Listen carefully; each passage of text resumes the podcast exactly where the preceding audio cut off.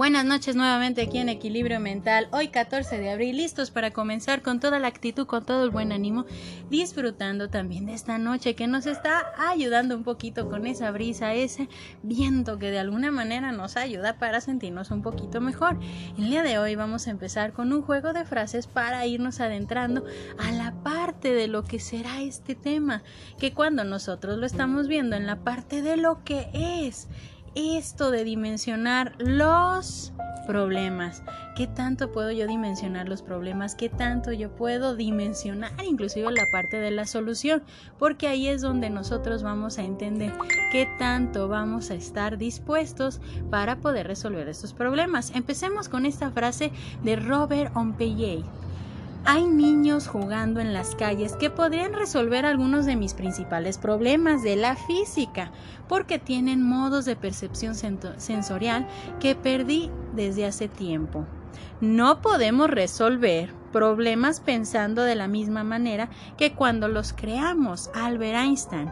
Entonces, adentrándonos un poquito a esta parte de este tema que nos ayudará bastante a ir comprendiendo cómo tengo que dimensionar la parte de mis problemas. Saber dimensionar el verdadero tamaño de nuestros problemas ya es parte de la solución. Hay muchas veces que hemos escuchado esta frase, vemos el vaso medio lleno o medio vacío. Es cuestión de la percepción de cada uno de nosotros, pero cuando nosotros nos estamos adentrando a la parte de dimensionar el tamaño de nuestros problemas, nos damos cuenta de que los problemas a veces tienen distintos tamaños. Solamente es cuestión de entender y comprender cómo los puedo clasificar. Porque claro, los problemas los clasificamos por orden de importancia y también, también por tamaños. Y si nos damos cuenta de esta parte de entender que nuestro proceso de asimilar la dimensión de nuestros problemas lleva mucho que pensar. Y es ahí donde nosotros tenemos que detenernos a ver esas ideas, esas ideas que nos puedan llevar a organizar la parte de sus problemas, teniendo en cuenta algo muy importante. Yo empiezo a organizar mis problemas como parte de cómo quiero que esto sea un poquito más sencillo, cómo lo puedo resolver, porque quiero decir y quiero entender esta parte de resolver mis problemas. Pase como pase, nosotros vamos dimensionando y clasificando también nuestros problemas. Hay que tener esa fuerza de hacer razonamiento para resolver y entender que hay problemas que solamente requieren un poco de tiempo. Por otro lado, cuando nos damos cuenta que clasificamos nuestros problemas es porque también, también nosotros estamos viendo esta parte de cómo nosotros lo podemos clasificar según nuestros sentimientos, según nuestras emociones, porque hay maneras que podemos sentir esas emociones y resolver y cómo nosotros las vamos a controlar, lo que está pasando y por qué muchas veces ignoramos cómo puedo resolver mis problemas. Solamente nos ahorramos en esta parte de sentir que podemos dejarlo para después y nos vamos ahogando en ese vaso de agua que pensamos que no podemos resolverlo. Las cosas porque pasamos. En este momento me estoy dando cuenta que si no lo puedo resolver, entonces necesariamente, ¿qué puedo hacer en este momento? Primero, algo muy importante, tenemos que cambiar de ángulo, tenemos que cambiar de la percepción en cómo yo estoy viendo el problema. Es decir, me salgo un poquito del problema y no es que lo dejemos a la deriva, no es de que ignoremos el problema, sino que simplemente vamos a cambiar un poquito la percepción de lo que yo estoy sintiendo, viviendo y que puedo pensar que no lo puedo resolver. Entonces, mis problemas solamente los ahorramos si nosotros no los queremos resolver. Tenemos que ver de qué manera lo podemos ir observando para poder resolver. Y en esta parte de ahorrar, porque podemos ahorrar también esos problemas, pero no es una, es una manera de ahorrar que nos puede provocar después un problema mayor, porque solamente los vamos acumulando, pero no les estamos dando ninguna finalidad de solución. Y muchas veces nos damos cuenta que cuando nosotros estamos ahorrando esos problemas, solamente los vamos acumulando, pero no estamos viendo la parte de las soluciones. Y es ahí donde nosotros tenemos que ver qué herramientas tengo para poder resolver estos problemas.